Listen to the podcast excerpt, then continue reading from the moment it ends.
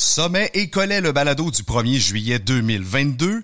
Un coup de foudre, ça arrive vite, ça arrive sans qu'on s'y attende et ça peut arriver à n'importe qui.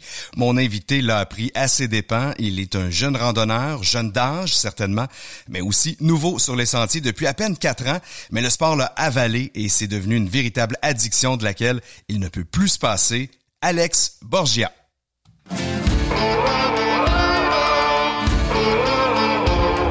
Sommet et Collet est une présentation de la bière Charles-Henri, une gamme de bières adaptée à tous les types de randonneurs, en collaboration avec Québec Aventure Plein Air et les parcs régionaux du Québec, l'autre réseau de parcs.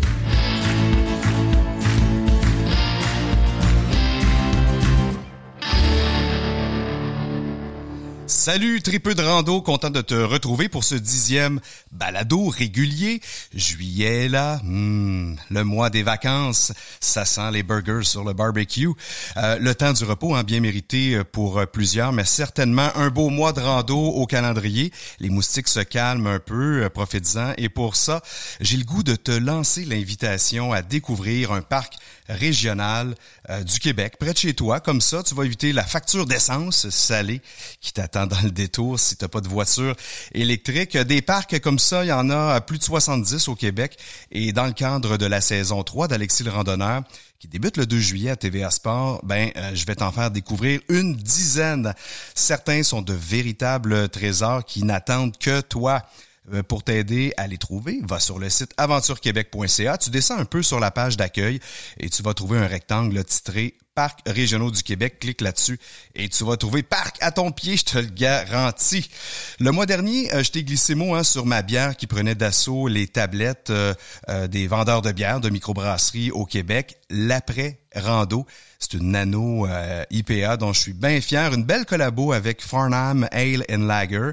Et justement, dans le segment collet aujourd'hui, ben, je reçois le brasseur Gabriel avec qui j'ai travaillé pour y arriver et on vous jase du processus de création. On n'a que des, commentaires euh, positifs. Tu vas l'aimer pas mal. Je suis euh, certain de ça. Je t'invite encore une fois à m'écrire si tu as des suggestions commentaires euh, sur euh, des sujets matériels, invités ou autres, à alr.alexis le randonneur.com et je t'invite à t'abonner à mes médias sociaux Facebook, Instagram et YouTube Alexis le randonneur très facile. Dans le présent balado, ben, mon invité va nous jaser de sa passion enflammée pour euh, la randonnée. Elle est arrivée, disons, subitement. Elle va nous raconter comment c'est arrivé et comment s'en est suivi aussi de multiples sorties et va euh, en parler de ces randos-là qu'il a euh, aimé et aussi réalisé au Québec. tu le sais, je l'ai déjà mentionné, j'aime faire connaître des randonneurs qui s'illustrent sur le web de différentes façons, notamment sur les médias sociaux. On est tous là autour de la même passion et je trouve ça fantastique qu'on en profite tous. Il a 29 euh, ans, il est originaire de Saint-Raymond, il habite maintenant Québec et au quotidien, il travaille comme représentant chez PepsiCo. Alex Borgia, salut. Salut, salut. Ça va bien? Ben oui, toi. Écoute, euh, on va euh, jaser ensemble aujourd'hui de sentiers qui t'ont marqué au Québec, que tu as réalisé. Mais d'abord, parlons de ton coup de foudre. Euh, comment tu as connecté avec le plein air euh, au départ et surtout avec euh, la randonnée? Qu'est-ce qui est arrivé il y a quatre ans? Oui, dans le fond, moi, je viens de. Fait que j'ai commencé par la vallée Bras du Nord à connaître, à faire les petits sentiers qu'il y avait là-bas, basic. Et puis après ça, ben j'ai vu des photos de l'acropole du Draveur. Oui. fait que je me suis dit, ben pourquoi pas essayer des plus grosses montagnes. Euh, donc, euh, j'ai commencé euh, par l'acropole du, du Draveur en 2019. Un classique. Ouais. J'ai commencé raide, disons, comme un bon amateur. je suis arrivé là avec ma gourde, pas de sac à dos, avec mes souliers Adidas, puis j'étais prêt à monter, fait que j'ai monté ça. j'ai pogné tout de suite la piqûre en arrivant en haut. la vue que ça me donnait... Puis tout de suite après ça, j'ai commencé à acheter mon équipement pour faire de la vraie rando tout le long. OK, donc c'est euh, quand on parle de coup de foudre, c'est vrai là. Oh oui. Ça n'a pas été long. Donc tu es monté au sommet, tu as eu cette vue-là, tu as eu une émotion, le frisson et là tu t'es dit "Wow, je veux revivre ça le plus vite possible." Et là, tu es descendu, je n'aurai pas de magasin, mais tu es descendu en grande surface. c'est pratiquement ça, un petit peu de pré-magasinage en ligne, puis tu as acheté euh, ton stock. Ouais, c'est en plein ça. Je pense que le lendemain, euh, j'allais dans un magasin, puis j'achetais mon premier sac, mes premières, euh, mes premiers souliers, mes premières bottes. Quand même. Et qu'est-ce que tu faisais avant? Dans le coin de Cérémon, il y a quand même pas mal de vélos, vélos de montagne, entre autres aussi. Ouais, Faisais-tu d'autres, d'autres sports ou pas du tout? Non. Ben, je jouais un gars de motocross? J'étais un, gars de soccer. Un gars de soccer, j'ai joué depuis que j'ai l'âge de 5 ans. Sauf que sinon, je faisais du vélo, un petit peu de vélo de route, mais pas bien, bien. Puis c'est ça je faisais comme les petits gars de rang, puis je chillais avec mes amis. Okay. J'étais pas trop sportif, ouais, à part le soccer. Parfait. Donc, c'est pas quelque chose qui venait de, de, de tes parents ou que tes parents t'avaient fait découvrir non plus pour qu'il y ait un retour à ça. C'est vraiment de par toi-même. Ouais tu t'es dit euh, une bonne journée en te levant, bah, faudrait que j'aille monter une montagne, à peu près ça. Il y avait rien qui t'avait inspiré à faire ça avant que tu avais vu ou? Non, même même, avant, euh, je trouvais un peu que le monde qui faisait ça, euh, il était un peu fou de juste aller en montagne, monter une, une montagne puis de faire comme wow, prendre des photos, redescendre. Fait que non, ça m'intéressait pas pas en tout, pas en tout jusqu'à temps que justement je commence un peu avec la vallée Bras du Nord, puis qu'après ça j'aille à l'acropole, là c'est là que la piqûre a commencé tu voyais les gens grimper, tu disais bon sang, qu'est-ce qu'ils font là? Il y, a, pas de but à, à monter, puis ah, c'est à peu près ça. aller se promener. Et là, avec le temps, tu as influencé euh, des gens autour de toi, des amis, parce que tu me disais hors micro que euh, tu randonnais avec euh, des chums maintenant. Donc, ça a eu un effet d'entraînement là autour de toi. Oh oui, ben j'ai commencé solo. Au début, j'ai commencé les deux premières années, j'ai commencé solo. Euh, je faisais, j'ai fait pas mal toutes les, les, les randos que j'avais à faire dans Charlevoix, dans la région de Québec solo. Puis après ça, j'ai commencé, ben là, avec la, avec les réseaux sociaux, j'ai commencé à connaître du monde. Puis euh, j'ai, commencé à inviter du monde à aller en rando euh, une fois de temps en temps les fins de semaine. Puis c'est vraiment là. Puis depuis ce temps-là, c'est, c'est rare que je fais là une rando solo, là, je suis tout du monde, j'invite du monde, puis euh, je fais partager, là, même euh, euh, certaines personnes qui commencent, qui ont qui, qui ont jamais fait des montagnes dans Charlevoix, je les emmène, fait que ça leur donne une certaine sécurité. Ben oui, une certaine confiance parce qu'ils sont accompagnés d'un gars qui a, qui a eu de l'expérience, qui, qui, qui leur dit ben partez pas juste avec une petite bouteille d'eau puis des souliers de course, ça prend ça prend un peu plus. ben écoute, il faut commencer partout. J'ai une histoire un peu similaire à, à la tienne, un peu sur le le, mont Albert, qui d'ailleurs a, failli mal euh, tourner. Mais ça, c'est une autre affaire. Vous allez pouvoir la lire dans mon livre Plug. et, là, euh, aujourd'hui, on a sélectionné euh, quatre randonnées que tu as effectuées, qui sont des coups de cœur pour toi, que tu vas nous raconter aujourd'hui. Je pense que si tu es un randonneur comme ça, qui, qui adore ça comme moi, chaque randonnée nous apporte quelque chose. On pourrait des fois difficilement en sélectionner un top 3 par exemple, parce que bon, euh, moi j'ai des coups de cœur régulièrement, là, euh, puis on me pose souvent la question, entre autres en, conférence. Mais, mais celles-là t'ont marqué quand même d'une certaine façon. Mont Morios, à peu près tout le monde qui s'intéresse à la rando a, a déjà effectué cette randonnée-là, ou en tout cas en a entendu parler, a vu des photos, parce que c'est une superbe boucle. Et d'ailleurs, euh, tu pourras m'en parler, mais c'est un endroit où, euh, est-ce que je le dis au passé, où on couchait au sommet? Euh, parce que maintenant, il y a eu un changement de, ce côté-là, et tant mieux, on, on en parlera. Mais raconte-moi un petit peu, euh, pour les gens qui nous écoutent, dans un ordre, disons, chronologique, Comment tu as vécu cette, cette randonnée-là, qui est une boucle de 10,3 km, il faut le dire, 900 mètres euh, d'altitude, euh, dans Charlevoix. Donc, écoute, euh, un des plus beaux euh, endroits dans la province. Oui, dans le fond, ça, ça a été ma deuxième montagne que j'ai commencé en 2019 après l'Acropole. puis même encore aujourd'hui, après l'avoir faite une vingtaine de fois, c'est ma montagne coup de cœur dans Charlevoix. Euh, dans le fond, euh, pourquoi que ça a été euh, une, montagne, c'est toujours, ça a toujours été une montagne coup de cœur, c'est que ça donne un bon défi avec le sentier de l'expert. le sentier, tu commences quand même dans un sentier de quatre roues là, ça mène, ça mène jusqu'à jusqu'au début du sentier. C'est ça, c'est le sentier d'approche. c'est ça, c'est ça. C'est le sentier d'approche de la montagne. Euh, ensuite, euh, tu commences à monter mollo jusqu'à l'intersection de l'expert. pour ensuite commencer à monter l'expert. comme un ami dit tout le temps, si tu montes pas par l'expert, euh, t'as pas monté les Morios. ouais, il n'y a pas tard. Hein? Ouais, ouais. Euh, dans le fond, c'est ça. C'est un sentier qui est quand même euh, très difficile parce que ça monte à pic, des roches, des racines, de la boue souvent, pas mal toute l'été. Il y a des cordes pour nous aider durant le trajet à monter pour vu que les roches sont mouillées, les surfaces de roches sont mouillées pour pas tomber. Fait que ça, c'est c'est comme une des grosses parties de la montagne. Euh, pour ensuite là, arriver euh, au sommet. Au sommet, c'est, c'est un des plus gros sommets, je trouve, euh, justement, du secteur de Charlevoix. c'est quand même trois, ben, si on peut appeler ça, trois, trois sommets en, en un. Là, tu descends un, un, premier vallon pour arriver au deuxième sommet puis euh, ainsi de suite, un autre vallon pour arriver au troisième. Puis le troisième, c'est là que souvent, euh, il y a le petit pont que personne trouve parce que personne ne rend jusqu'au bout. Euh, avant, c'était un peu plus le cas parce que là, la traversée de Charlevoix, on, on, refait là, les, les indications sur le sommet, fait que c'est un peu plus facile de se retrouver. Mais maintenant, c'est ça on, on se retrouve puis euh, on s'améliore parce que ouais ça a été euh, déficient pendant plusieurs années la signalisation euh, même sur la traversée de, de, Charlevoix. Le fameux petit pont de bois que tu parles qu'on voit quand même pour les randonneurs peut-être plus aguerris là sur sur les Instagram on voit ça régulièrement c'est un classique. Tu parlais des, des surfaces de roches glissantes. Souvent les cordes comme ça dans les sentiers on a tendance à s'en servir davantage l'hiver avec avec la glace ou quand on est en raquette sur ces surfaces là raquette de montagne évidemment.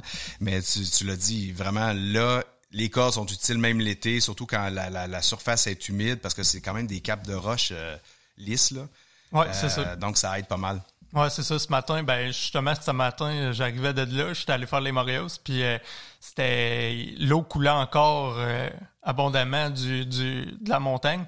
Fait que j'avais pas le choix d'avoir les cordes parce que pour pas glisser et tomber. Puis vu que ça monte à pic, t'as pas trop le choix. Ah, t'es en train de me dire que t'as fait les Moresses avant de déjeuner ce matin? Ouais. c'est bon, on aime ça. C'est pour ça que t'es ici. Je, je savais, j'avais pas tort de, t'inviter.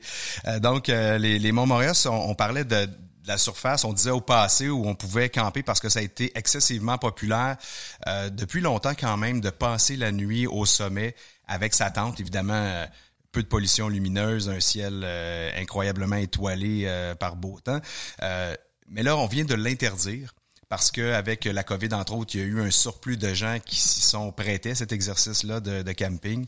Et euh, on a abîmé euh, les surfaces, euh, la flore qui était là, des lichens hein, qui prennent plusieurs années à se régénérer. comment comment t'as pris ça toi personnellement quand t'as vu le, changement de réglementation? C'est sûr qu'au début j'ai été déçu. C'était mon monde où ce que j'allais dormir.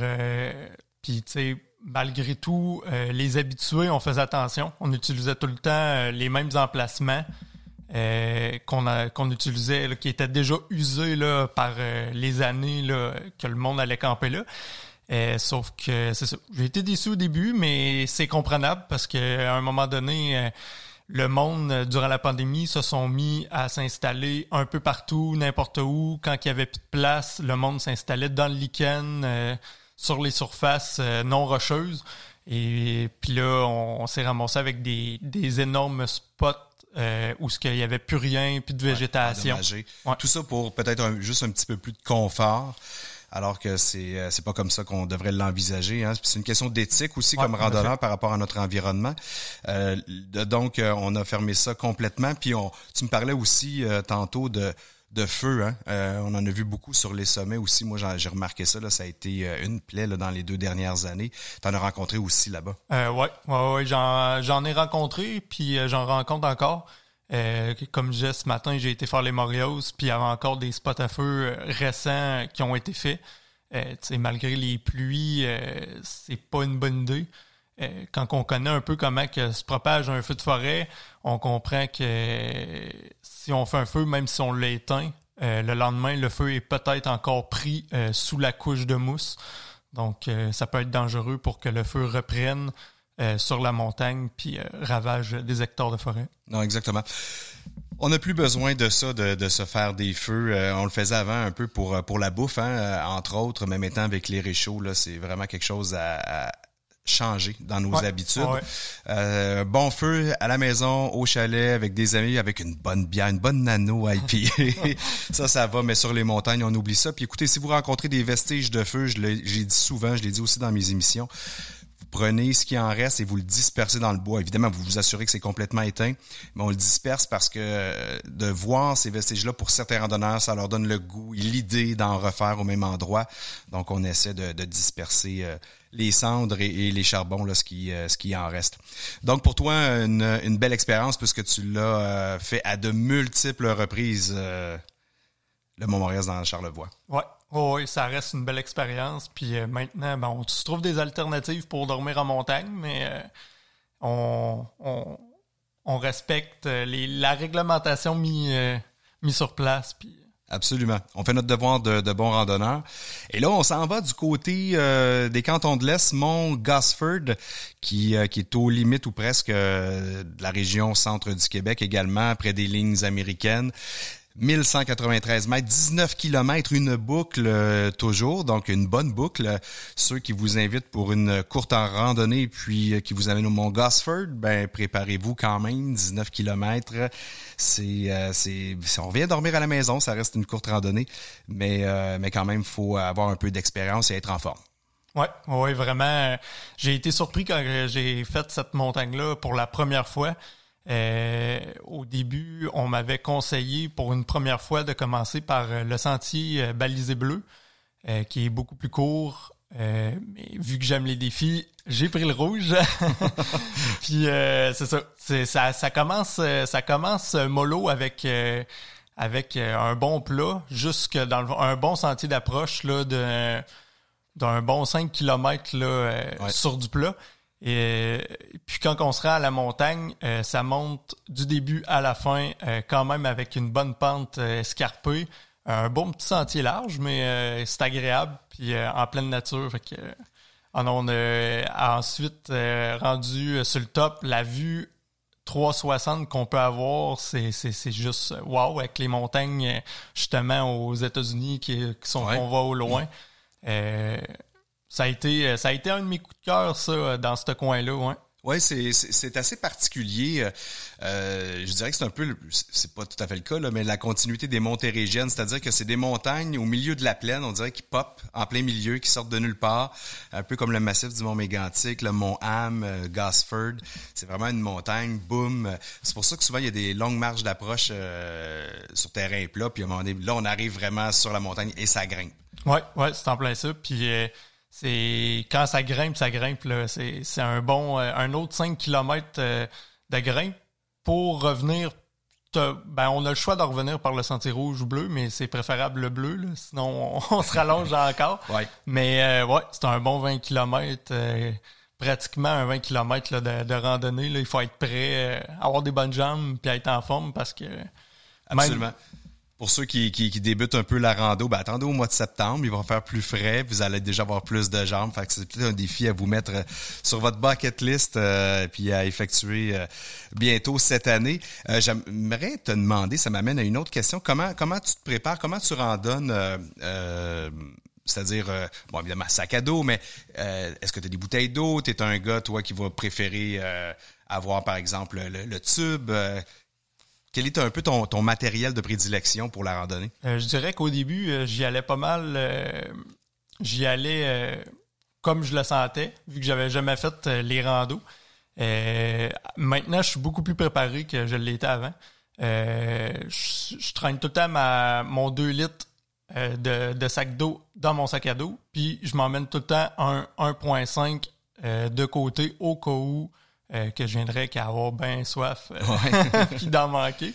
Euh, sinon, j'emmène tout ce qui est collation en protéines, des bars, des ben même des pommes. je, tu sais, je m'emmène des, des choses à manger. Un peu plus, un peu plus souvent aussi, je m'emmène mes trousses de premiers soins dans mon sac à dos. aussi avec une couverture au cas où euh, qu'il m'arriverait quelque chose en montagne, on sait jamais. Euh, Très bon point. Une blessure, euh, on, on sait jamais quand ça arrive. Fait que si je dois rester un peu dans noirceur en attendant un secours, ben au moins j'ai de quoi pour pour pas geler puis pas avoir froid. En été, c'est un peu plus rare, mais en hiver... Ouais, mais c'est ça. Puis des fois blessé, tu sais, tu, tu, peux avoir froid la nuit là. Puis les gens meurent en forêt pas de faim, il meurt pas de soif, il meurt de, froid. Euh, puis éventuellement, ben, il peut y avoir de la pluie, la température peut, glisser, le vent va faire que tu vas avoir un facteur de refroidissement. Donc, non, absolument, tu as tout à fait raison de, le prévoir puis de l'insérer dans ton dans ton sac à dos. Qu'est-ce que tu portes euh, dans les pieds? Est-ce que tu es plus du type euh, au niveau chaussures, dans, le soulier, dans la botte, la, la, la, moyenne botte? en été, je suis plus soulier. Euh, mais même là encore, euh, je commence à penser plus bottes un peu plus, à cause que justement, euh, on a, quand on a des étés pluvieux, c'est le fun de d'avoir une plus haute botte que juste un petit soulier qu'on pile dans l'eau puis qu'on vient tout de suite les pieds trempés. Ouais, surtout en, ce moment, il y a de l'eau pas mal. Puis sinon, l'hiver, c'est tout le temps des bottes hautes qui arrivent à peu près au Mi-mollet. Mi-mollet à peu près, là, Est-ce que tu euh, es un gars de, de, bâton ou pas du tout? Pas du tout. Non? J'ai déjà essayé, puis euh, on dirait que c'est trop encombrant. J'aime vraiment pas ça. J'y vais euh, sans bâton. ouais, puis surtout quand on fait des, des randos en plus d'une journée, puis qu'on n'a pas trop de poids dans le dos, ça fait pas une très, très grande différence. Écoute, mon cher, on va passer au bloc 2 de mon côté, présentation de notre parc régional du mois, qui est le parc du lac 31 000 que vous verrez dans le premier épisode d'Alexis le randonneur le 2 juillet prochain. Tellement un beau parc, euh, j'en arrive là justement, euh, et, vraiment c'est un, un, endroit, je dirais pas magique là, mais où j'ai découvert euh, une eau limpide et parfois d'une couleur émeraude avec euh, la, la, végétation autour. C'est assez extraordinaire, euh, vraiment une qualité d'eau exceptionnelle. C'est à Sainte-Thérèse de la Gatineau, c'est environ 16 km de sentier, donc c'est pas énorme, mais euh, c'est euh, géré ça et développé par euh, le Perrault là-bas, qui est le pôle d'excellence en récréo tourisme de l'Outaouais. Mais c'est vraiment de beaux petits sentiers, surtout si vous êtes en famille, que vous voulez aller là-bas pique-niquer. Donc, beaucoup de, belles découvertes à faire, entre autres celui de la Chute Rouge, qui propose beaucoup pour les yeux avec des sculptures, mais vraiment naturelles. la chute, évidemment, comme je disais, qui est de couleur émeraude même, qui brasse pas mal. L'idéal, c'est vraiment de combiner votre rando en louant un refuge ou un espace de camping. Il faut même réserver votre île là-bas pour euh, pour le camping. Donc c'est génial. Vous pouvez faire du canot sur le lac. Ça vaut la peine. C'est vraiment bon. On peut pêcher aussi, faire plusieurs autres activités, tout ce que vous pouvez imaginer euh, d'aquatique. Le village qu'on appelle Majopial sur place euh, offre la possibilité aussi de louer des chalets et propose un restaurant, ma foi, d'une cuisine sans pareil. Là, je l'ai testé et d'une cave à vin spectaculaire. Euh, demande à la visiter là, quand tu vas euh, y aller. Dis-lui que c'est Alexis le randonneur qui t'envoie. Je te dis, ça vaut vraiment la peine. On parle d'une tarification de 10 dollars par jour par véhicule. Donc, c'est pas énorme.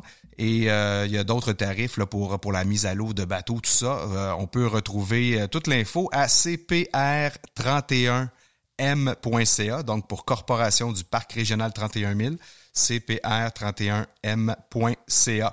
Et en te dans le secteur, ben, tu fais un petit mini détour pour trouver la micro de la place et je te parle cette fois de la brasserie du Bas-Canada qui a dorénavant deux adresses à Gatineau. Elle base vraiment tous les styles et en propose vraiment d'excellentes. Euh, quand tu penses au taproom, je te conseille évidemment de prendre une série en dégustation pour te faire une tête.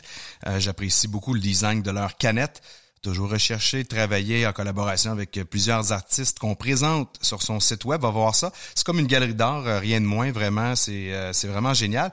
Ce qui m'amène à demander à mon ami euh, Alex, pendant que je vous parle, d'ouvrir une petite bière de microbrasserie pour qu'on puisse se rincer un peu le gosier et ben, deviner quelle bière on ouvre ce soir. C'est une après rando, la Nano IPA.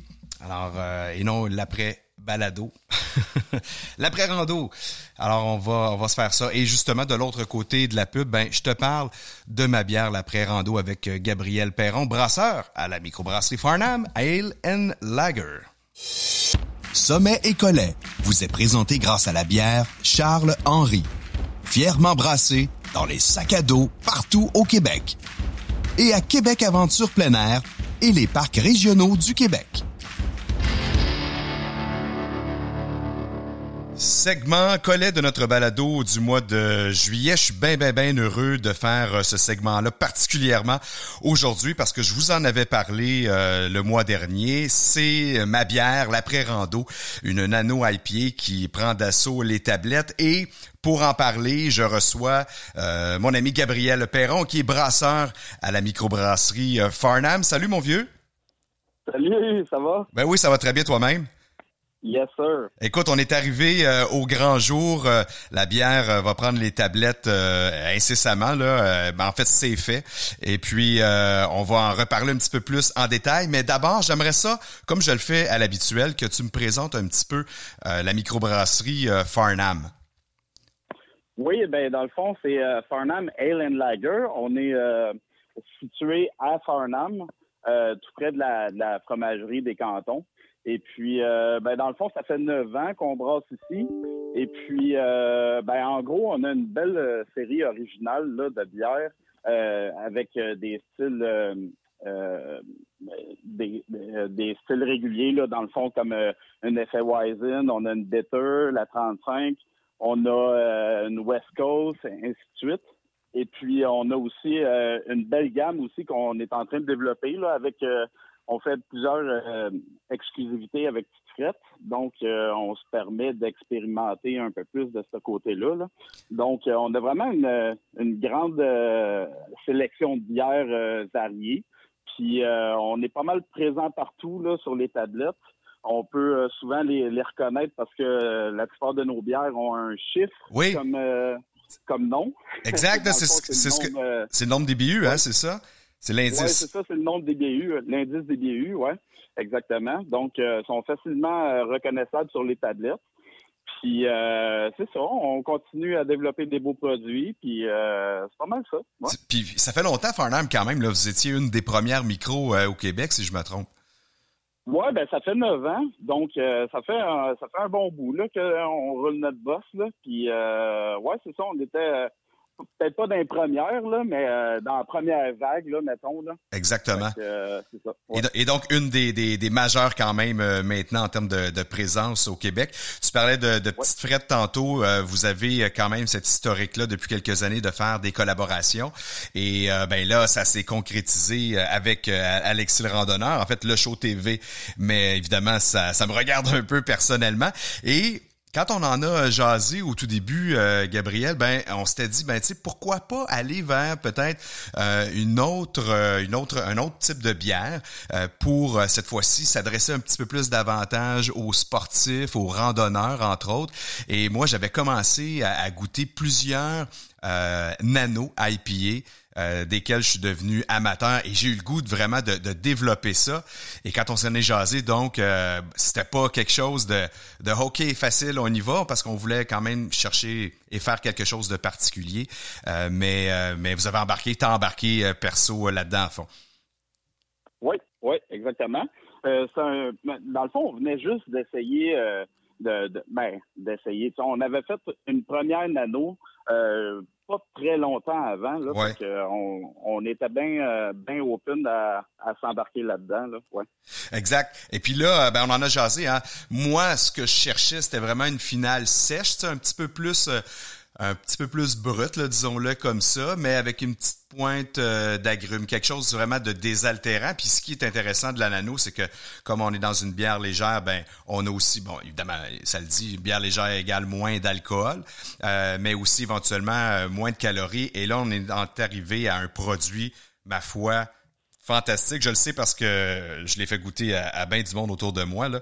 Tout le monde tripe sur le produit, un 2,9% d'alcool, 95 calories en plus. Donc, euh, pour les sportifs qui doivent surveiller leur ligne, euh, c'est fantastique. Vraiment une bière désaltérante qui va bien se boire là après euh, après une activité physique comme une rando, une ride de kayak, une, une sortie à vélo par exemple. Ouais, ou peut-être même une journée sur la terrasse. Absolument. Ouais. C'est ça, parce que tu sais, on peut la, on peut la combiner. J'entends souvent, par exemple, ah, c'est le genre de bière que euh, je pourrais boire après une, une, grosse nano euh, forte en alcool. Je dirais peut-être pas parce que c'est le genre de bière que tu devrais boire avant, mais souvent c'est parce qu'on a dans l'esprit qu'on veut réduire l'alcool dans le temps puis, euh, puis passer à autre chose. Mais donc, comme tu le dis, c'est un, c'est un excellent produit pour la terrasse justement au soleil. On va en boire quelques-unes dans l'après-midi comme ça. Oh oui, oh oui, parfaitement c'est sûr. Et donc, euh, raconte-moi donc un petit peu euh, ton processus euh, de création. T'es parti, t'es parti comment avec ça? Ouais, ben comme tu as dit, on, s'était déjà parlé avant. Tu avais déjà une bonne idée là, de, de, ce que tu voulais. Fait que ça a été assez simple pour moi. Fait qu'on a été sur une base simple avec du Pilsner, un petit peu. Dans le fond, on voulait amener un petit peu de un, petit voile aussi dans la bière. Oui. Donc, on a mis un petit peu d'avoine, euh, des flocons d'avoine, euh, du malt euh, de blé. c'est ça qui compose, c'est un, malt bill assez simple quand même.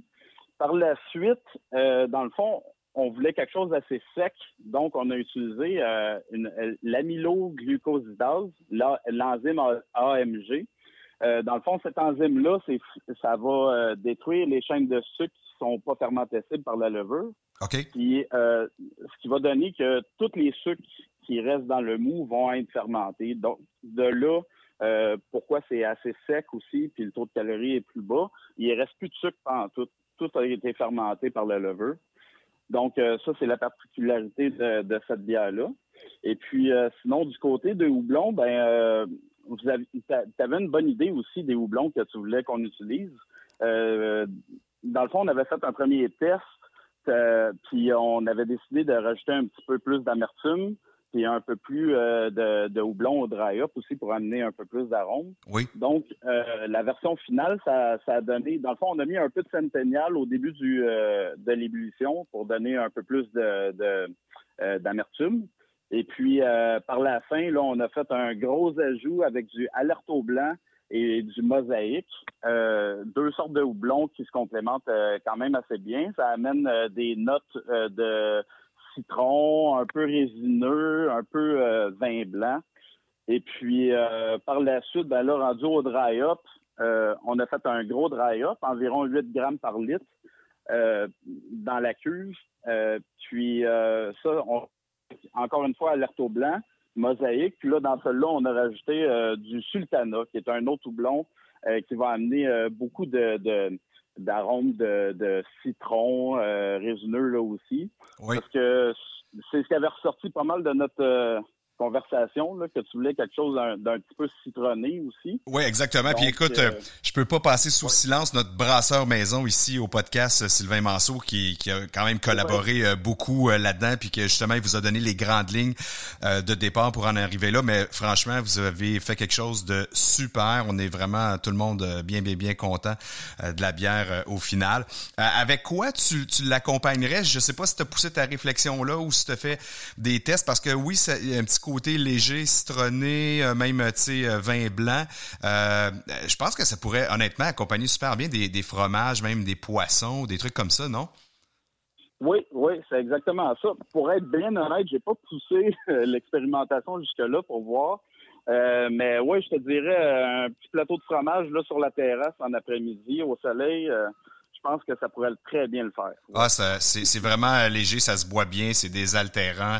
Vous allez l'aimer. En tout cas, nous, on est euh, vraiment très contents de, de l'avoir, cette bière-là. Peut-être qu'il y en aura d'autres, qui sait? Peut-être qu'on arrivera un jour avec une autre euh, bière Alexis le Randonneur. Mais pour l'instant, vous allez la trouver, euh, entre autres, dans les magasins La Petite Frette, mais aussi toutes les épiceries et les magasins spécialisés en province. Donc, l'après rando nano IPA, encore une fois, 95 calories. Ça se prend vraiment bien. Vous allez, euh, vous allez l'aimer. Allez, allez l'essayer. Puis euh, vous allez voir, il y a le hashtag, le mot clic sur la canette après le sommet, le collet. Donc, euh, identifiez-nous. On veut voir ça avec quoi vous la mangez, c'est avec quoi vous la buvez et avec qui vous la buvez aussi et dans quelles circonstances. Ça serait bien belle fun de voir ça puis de vous partager. toi, actuellement, tu travailles sur, tu travailles sur quoi? C'est quoi tes, tes projets là pour, pour l'été en termes de brassage? Euh, ben pour l'été en entier, je pourrais pas te dire, mais on a un très beau projet qui, euh, qui va sortir très prochainement, la semaine prochaine. Dans le fond, c'est un projet avec une collaboration avec quatre autres micros, c'est-à-dire l'ironie du 13, on a la microbrasserie Cardinal, on a aussi Ectoplasme Artisan Brasseur et finalement Canton Brasse.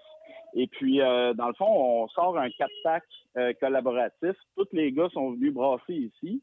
Et puis, euh, dans toutes les petites la semaine prochaine, il va y avoir un 4-pack collaboratif avec une bière de chaque dans ce 4-pack-là, ce qui est vraiment très intéressant.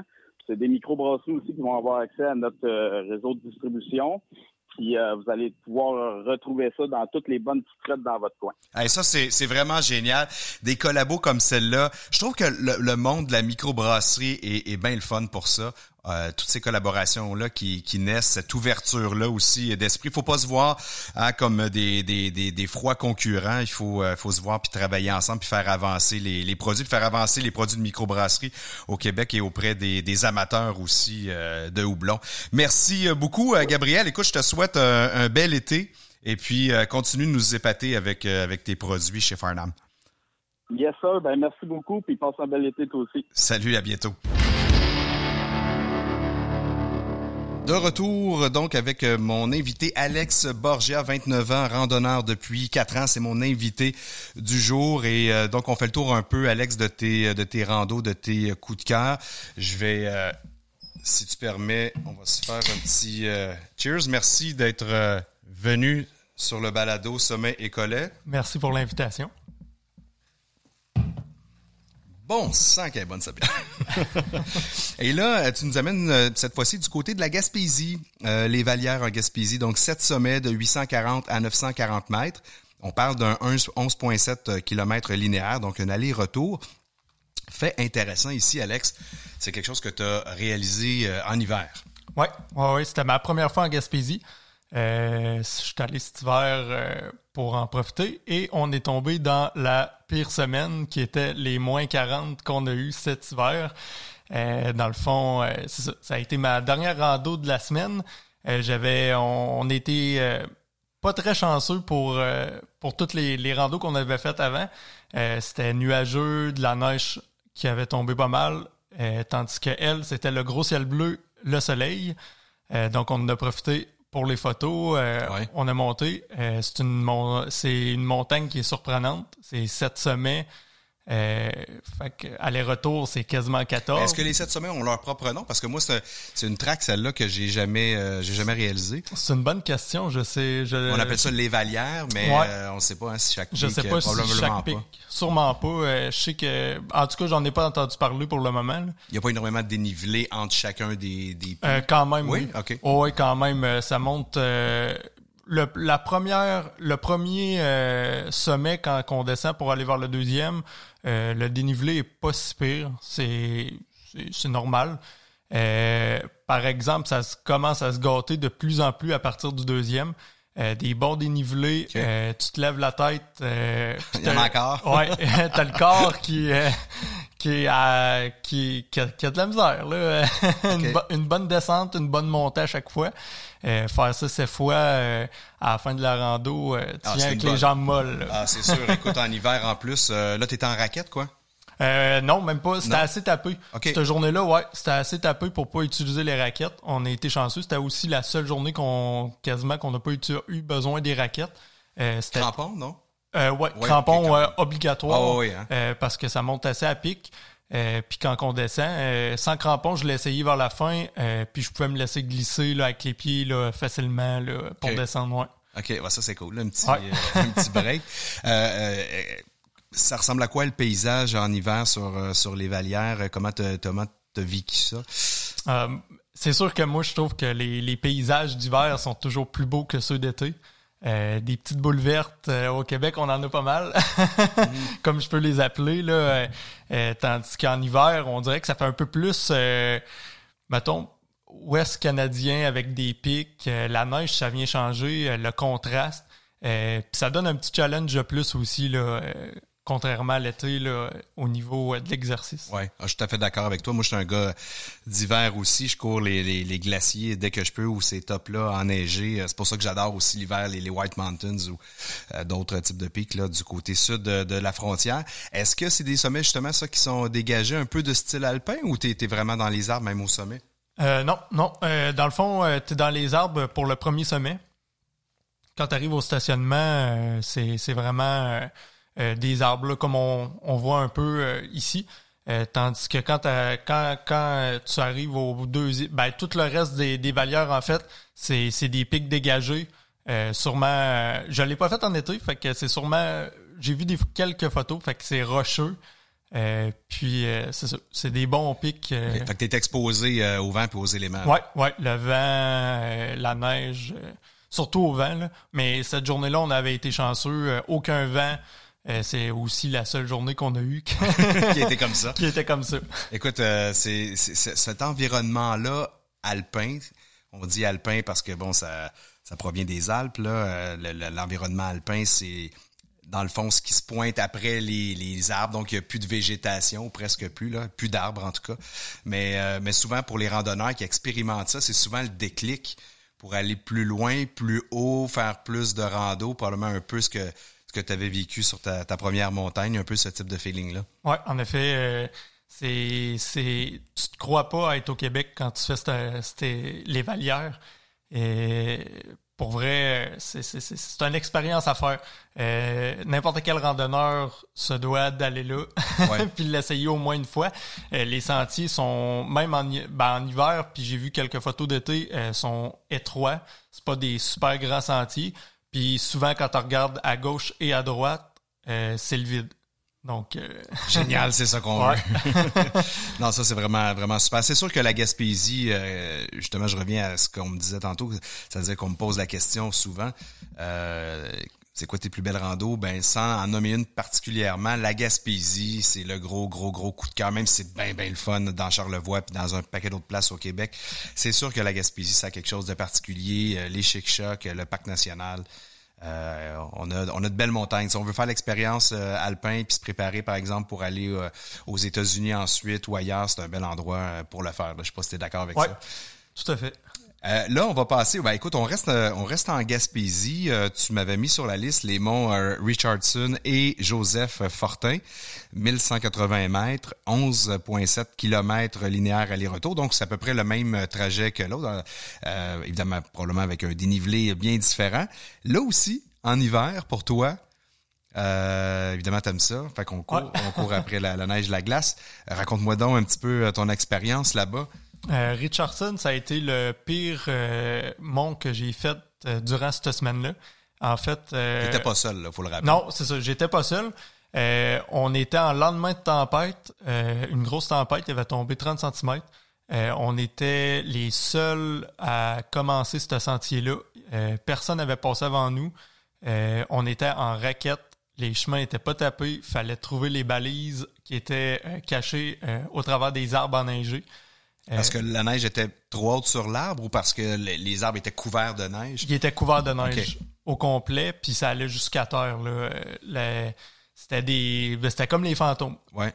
Dans, dans le coin la, de. La neige avait vraiment collé sur l'écorce.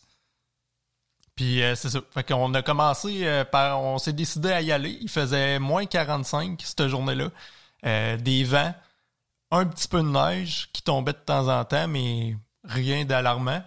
Euh, fait qu'on a commencé la rando. Euh, ça commence à pic quand même. Euh, une bonne montée en, en, serpentine jusqu'au sommet. Une fois arrivé au sommet, euh, c'est là que ça commence. Tu te promènes sur tout le long du sommet, mais la seule chose que tu vois, c'est du blanc éclatant avec le soleil qui tape. ça t'aveugle. Ouais. aussi, t'as, t'as aucune trace. Fait que c'est nous autres qu'il fallait qu'ils trouvent en se fiant à peu près à de la façon que les arbres était ben, pas placé, mais la, la, vision qu'on avait du sentier. Euh, puis euh, souvent on trouvait les balises une fois qu'on les avait dépassées. Fait que ça c'était un peu euh, un peu plate. Ouais. mais la vue, par exemple, elle valait la peine. rendu au bout, au bout du, du, du, sentier, les vues, on, on avait une belle vue.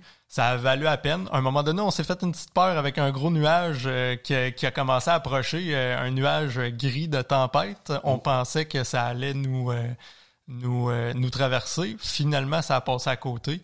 On a été chanceux parce que... Ouais, là, tu veux te préparer peut-être à retourner. Des fois, tu n'as pas le choix parce qu'imagine-tu, il se met à neiger euh, de nouveau, puis là, tu perds la trace, puis euh, tu es dans le white-out. Euh, on n'aurait pas, ça, là. On n'aurait pas eu le choix de, de retourner, de virer de bord, parce que sinon, on, aurait, on avait déjà de la misère à trouver les balises. S'il aurait fallu qu'il neige par-dessus en plus, euh, avec le vent, la poudrerie, on voyait rien. Euh, on, on, se serait sûrement perdu. Dans des cas comme ça, euh, est-ce que tu as déjà utilisé un GPS, par exemple, ou un truc du genre? Oui, on utilisait All Trail. Même ben là, justement, sur ce sentier-là, on utilisait All Trail toute la journée. on avait, on prenait chacun notre cellulaire à, tour de rôle pour économiser les batteries parce qu'à moins 25, nos cellulaires, c'est pas long qu'il manque de batterie. Fait que euh, c'est ça. On a commencé euh, à, utiliser le trail. On s'est retrouvé un peu comme ça en suivant le sentier. On s'est perdu peut-être euh, deux fois où ce qu'il a fallu qu'on en revienne de bord en disant Oh, on n'était pas dans le sentier. Mais ouais, c'est bien pratique. ouais. Et là, vous étiez deux. Ouais. Qu'est-ce que tu t'apportes en hiver? Tu parlais de bouffe tantôt. Est-ce que tu es déjà t'apporter quand même genre une Lio, quelque chose qui va être chaud que tu vas te faire? Ou est-ce que tu pars avec du liquide chaud au départ? Est-ce que ta préparation est un peu différente de ce côté-là? Euh, moi, je un. J'y vais pas avec euh, du chaud. J'y vais encore avec du froid. Euh, tu sais, mon eau, je la mets dans un, dans un bas de laine. puis, tu sais, je donne du luxe. Un bon bas de laine en laine de, de Merino. Puis, je suis correct comme ça pour toute la rando. L'eau, elle gèle pas. c'est bien rare que je m'emmène, justement, des breuvages chauds au top. surtout quand j'en ai pas l'occasion. mais c'est ça c'est, c'est, c'est, au froid. Euh, la bouffe, par exemple, euh, la nourriture, je la double euh, au cas où. puis je continue à emmener tout ce qu'il faut là, pour, au cas où qu'il nous arrive quelque chose. Je suis content. Je suis content de t'entendre dire que tu, tu, planifies bien. Justement, dans ta planification, est-ce que pour les sentiers, tout ça, tu fais de la, de la recherche? Est-ce que tu demandes de l'info à des gens? Comment tu te, comment tu te prépares? bien souvent, je vais voir soit sur les sites euh, comme All Trail où euh, je m'informe. Euh, mais là, j'étais avec, j'ai été chanceux, j'étais avec du monde qui l'avait déjà fait, minimum une fois en été. En hiver, c'est sûr que c'est un peu plus différent. sauf que c'est ça. J'ai, je m'informe. Puis aussi, je vois sur les sites, justement, soit de la CEPAC, je lis un peu sur les sentiers. Euh, puis après ça, ben j'y vais. Euh. si vous voulez sauver du temps puis vous voulez aller au Mont Richardson, ben communiquez avec Alex Borgia. Son numéro est là. Non, c'est pas vrai. Euh, euh tu as des projets de, de, rando? Écoute, il nous reste quelques quelques minutes. projet de rando à venir, toi, cet été ou cet automne? Ouais, ouais. dans le fond, j'avais prévu aller aux États-Unis, faire les Adirondacks, White Mountain, le mont Washington. Mais malheureusement, un peu comme tout le monde, j'ai été pris au dépourvu pour les passeports. Ah donc, euh, ouais. Donc, euh, cet été, ça devrait attendre pour ces, ces monts-là. Euh, par contre, je devrais l'avoir pour mon je l'appelle mon gros projet, mais c'est ma première, mon premier vrai trek que je vais faire, qui va être dans les Alpes françaises pour faire le TMB. donc le Tour du Mont Blanc. Ouais. Et là, tu vois là, est-ce que c'est guidé? Euh, non, j'y vais solo. J'y vais solo euh, avec carte, euh, avec la, j'ai la carte euh, de, de, du sentier. Il y a aussi des applications que je peux prendre. Puis c'est ça, j'y vais, j'ai écouté beaucoup de vidéos YouTube de, des Français ou autres qui les avaient fait en avance et qui expliquent très bien là qu'est-ce que ça prend, la préparation que ça prend pour faire euh, le tour du Mont Blanc. Ouais, c'est, c'est fascinant. J'ai fait la même chose quand j'ai fait le Djebel Toubkal au Maroc. J'ai regardé beaucoup de vidéos YouTube de gens qui l'avaient fait. Puis euh, écoute, je, suis arrivé là-bas puis j'étais comme pas en terrain inconnu. J'avais vraiment des images qui me revenaient de bout de sentier. Alors, c'est fascinant aujourd'hui avec euh, la technologie. On n'a pas de raison de ne pas se préparer puis de, de manquer notre coup si on prend vraiment bien le temps pour, euh, pour le faire. Écoute, mon cher, euh, on peut te suivre comment? Je sais que tu es, actif sur Instagram. Oui. Ah, Alex, c'est... C'est Alex Baramba, Borgia Baramba sur Instagram sur Instagram. Alors, je pense que si vous tapez Alex Borgia avec une barre en bas quelque part, vous allez tomber sur son compte, euh, son compte Instagram. Absolument. Merci Alex Borgia d'être euh, euh, déplacé puis venu nous raconter ton histoire d'amour. Ben, ça fait plaisir. Et euh, merci encore aussi à Gabriel Perron de nous avoir fait découvrir davantage Farnham. Merci aux commanditaires à Brasserie Deux Frères et à Québec Aventure Plein Air, sans qui ce balado serait carrément impossible. Merci également à toi, toujours à l'écoute, mois après mois. Je te dis merci et surtout, top rando!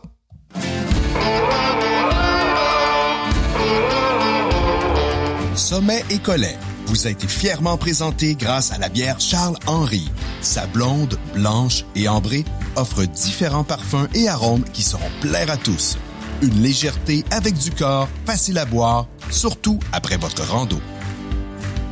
Et à Québec Aventure plein air et les parcs régionaux du Québec. Pour découvrir une nature surprenante et explorer les activités de plein air, consulte aventurequebec.ca.